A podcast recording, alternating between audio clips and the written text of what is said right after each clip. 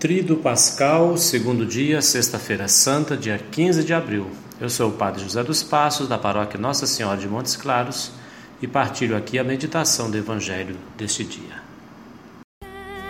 Ressurreição, nossa glória é a cruz. Padre Collins, no livro Liturgia Dominical, nos diz: No abismo do sofrimento pelo qual o Cristo passou, se realiza a revelação da glória de Deus, que é amor incomensurável. Assim merece em especial atenção nessa narrativa a majestade de Jesus na hora de sua prisão, a ironia em redor do rei dos judeus, que Pilatos declara formalmente ser Jesus, o sentido do reino de Jesus e a cena de sua morte, fonte de espírito e vida. Até aqui o Padre Cones. O Cristo do Evangelho de João é o Cristo glorioso que a segunda parte da celebração das 15 horas vai enfatizar. A cruz gloriosa, por paradoxal que seja o termo, é nossa vida e salvação, porque por ela o Senhor do mundo remiu o mundo. Destacarei para nossa meditação dois diálogos de toda a narrativa: Jesus e Pilatos, Jesus e sua mãe, o discípulo amado.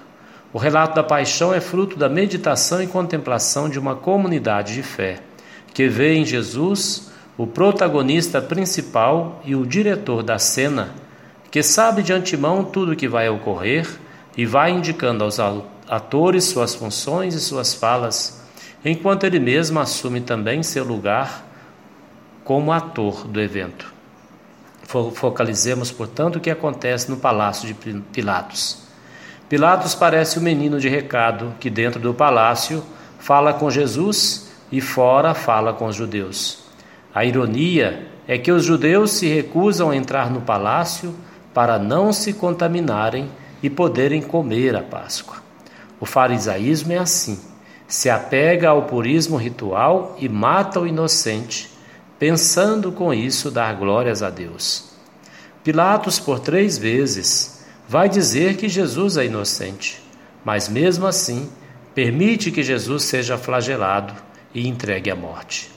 Pilatos vai se mostrar vacilante, como costuma ser o poder político, querendo agradar a todos e ficar bem com todos, mesmo que isso custe a verdade e a justiça.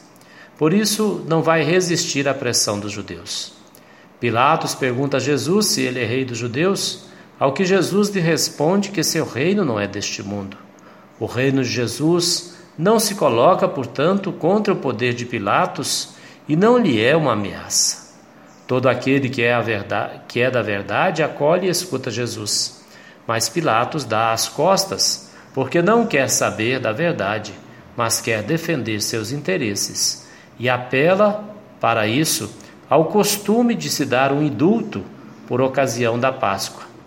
Mas Jesus não é um criminoso e, portanto, não precisa de indulto, ele é inocente e precisa de justiça. Pilatos por não ser da verdade, não vai conseguir seu intento, pois os judeus já decidiram dar a morte a Jesus e por isso pedem a libertação de um assassino, Barrabás. Preferem a morte à vida. Pilatos, por medo e apego ao poder, manda açoitar a Jesus e novamente o apresenta aos judeus flagelado, coroado de espinhos e coberto com um manto vermelho. Eis o homem, diz, Jesus, diz Pilatos e os judeus gritam que seja crucificado. Pilatos contesta se vai crucificar o rei dos judeus, ao que as autoridades judaicas dizem de seu crime de blasfêmia. Ele se diz filho de Deus e, portanto, merece a morte. Esse é o crime de Jesus, ser filho de Deus. O diálogo de Pilatos com Jesus ganha novo fôlego. Agora Pilatos demonstra sua superstição e o medo de estar mexendo com forças ocultas. Pergunta de onde vem Jesus e não recebe resposta, porque de nada adiantará. E quando diz ter o poder de soltar a Jesus, recebe como resposta que seu poder vem de outra autoridade. E aqui o réu é que julga o juiz, deixando claro quem é que está sendo condenado.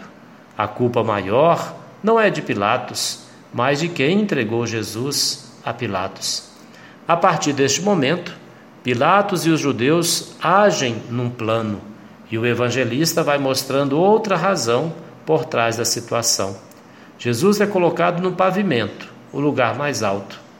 Os corações dos seus opositores são revelados, e aqueles para quem o Cristo veio ao mundo não o recebeu. Estiveram com o Messias, o esperado, e não o reconheceram, e o vão matar, pensando ainda estar agradando a Deus. A cruz, no Evangelho de João, é o lugar da glorificação. Ali se revela a realeza de Jesus, o seu trono. Crucificado, o Cristo é glorificado e, como um rei, distribui sua justiça e seus bens aos seus. Por isso, as suas vestes são entregues aos soldados que lançam sorte sobre sua túnica e cumprem as profecias.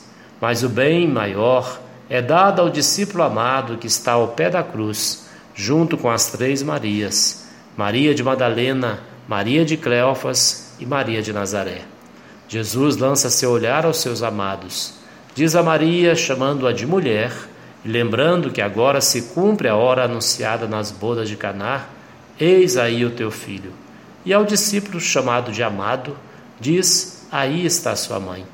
Jesus dá o que lhe é mais caro e mais valioso. Mãe e discípulos são nossos representantes e somos nós quem recebemos a Maria por mãe e que a acolhemos pela ação do discípulo que a partir de então a recebeu em sua casa. O Senhor, do alto da cruz, continua doando-se.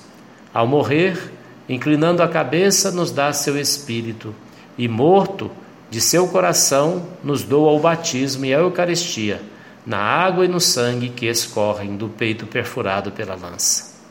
Meu irmão, minha irmã, deixemos que o mistério deste dia nos encha o coração e nos faça solidários a Jesus em sua paixão. Ele vai à paixão por causa de nossos pecados e por nossa salvação. inside.